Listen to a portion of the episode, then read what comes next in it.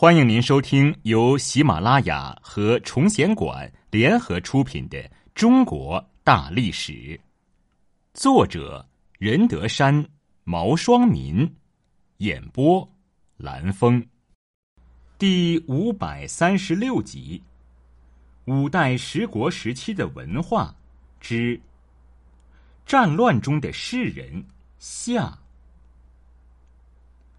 杜荀鹤。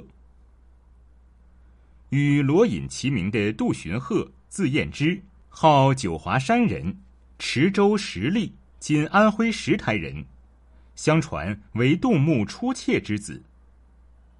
杜荀鹤数次上长安应考，不第还山。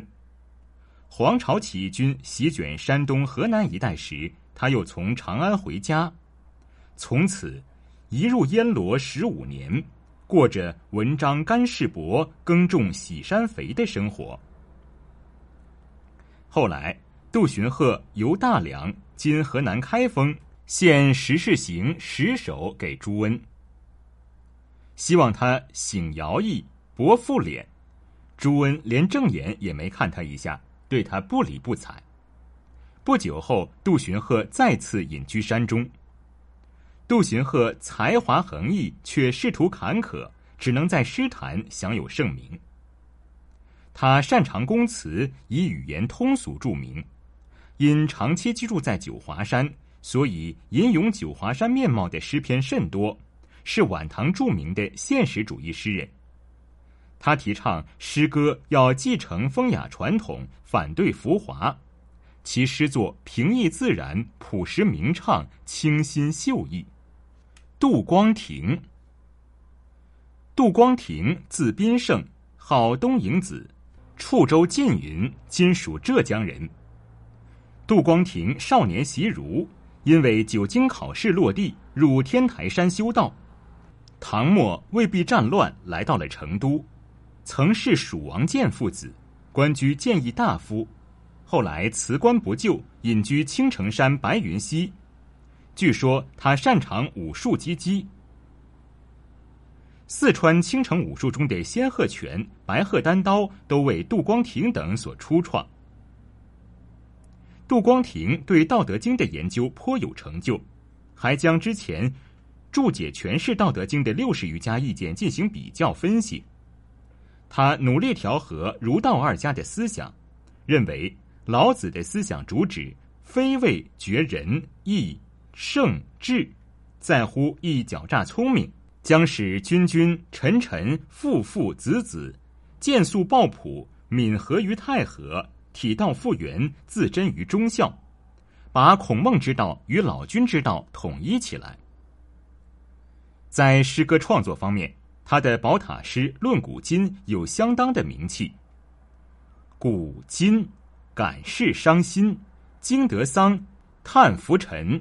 风驱寒暑，穿著光阴；始炫朱颜丽，额悲白发亲。解四毫之不返，痛七贵以难寻。夸父心怀于洛兆，田文起怨于民秦。雁足凄凉兮，传恨绪；凤台寂寞兮，有遗音。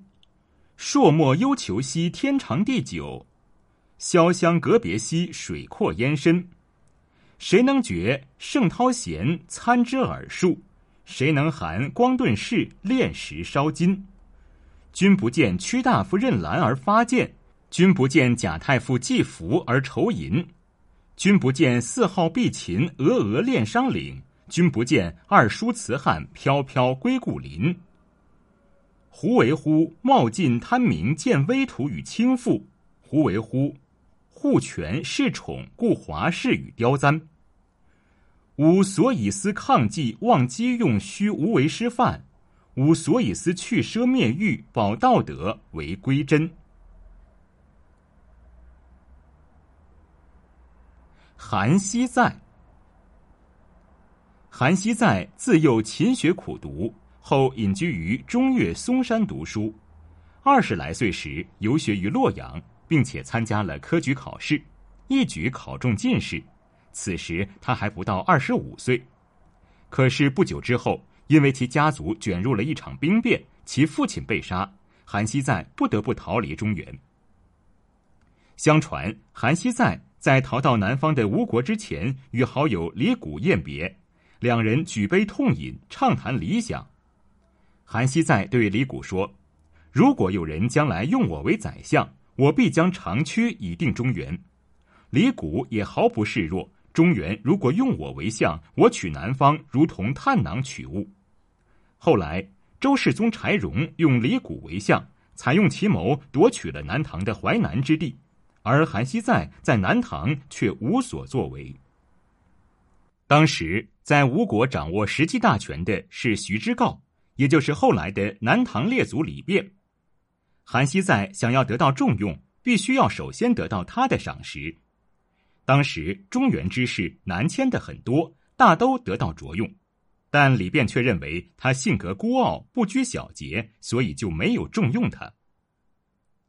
当时有一名大臣自以为文采很好，非常喜欢给人撰写碑志，而韩熙载因为字写得很漂亮，所以每逢此类事，都由那位大臣起草文字，而由韩熙载进行善写。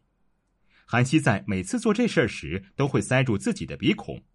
有人询问其原因，韩熙载就回答说：“文辞晦且臭。”这也引起了那位大臣的愤慨。南唐元宗李璟即位后，韩熙载因为是东宫的旧僚，终于受到了重视。韩熙载章书不断，对于朝中大事，或驳正失礼之处，或指摘批评弊端，但也因此引起了朝中权要，特别是宋其丘、冯延巳等人的记恨与不满。他们就诬告韩熙载嗜酒猖狂，李璟不得已，只好将韩熙载贬到了外地。后主李煜即位后，再一次启用韩熙载，可他仍不改其狂傲的性格。他在政界受挫后，纵情于轻歌艳舞之中。